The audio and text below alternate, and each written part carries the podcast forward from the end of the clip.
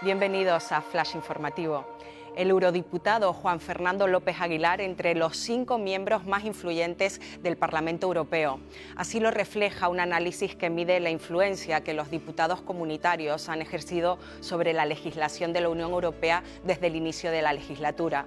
Este análisis, que cuenta con 15 años de experiencia en este tipo de mediciones, convierte a López Aguilar en una de las principales figuras para los más de 440 millones de ciudadanos de la Unión Europea. Mejorar las viviendas de las personas vulnerables en Adeje es el objetivo de un proyecto en el que participa Cruz Roja.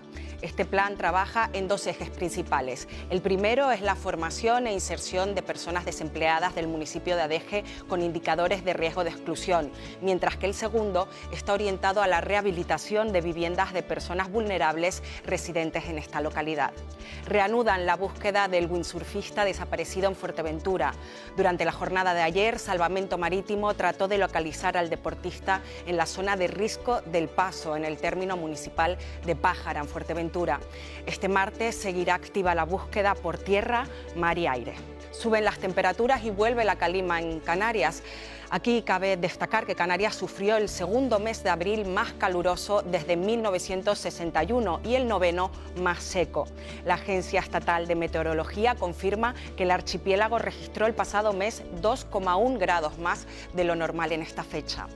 Más información en diariodeavisos.com.